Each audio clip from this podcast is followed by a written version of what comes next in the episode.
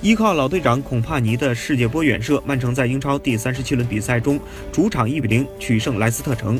巧合的是，孔帕尼这个价值千金的进球，正好是曼城本赛季各项赛事主场的第一百球，意义更加非凡。主场一球艰难击败莱斯特，蓝月亮豪取联赛十三连胜。本轮过后，曼城积九十五分，超越利物浦，重回榜首。只要在英超末轮客场取胜布莱顿，曼城就将完成卫冕。这场比赛也是瓜迪奥拉执教生涯里第二次进入末轮取胜拿冠军的时刻。上一次出现这种情况还是他执教巴萨的时候，只是当时他与巴萨顶住了压力，最终取胜，收获了冠军。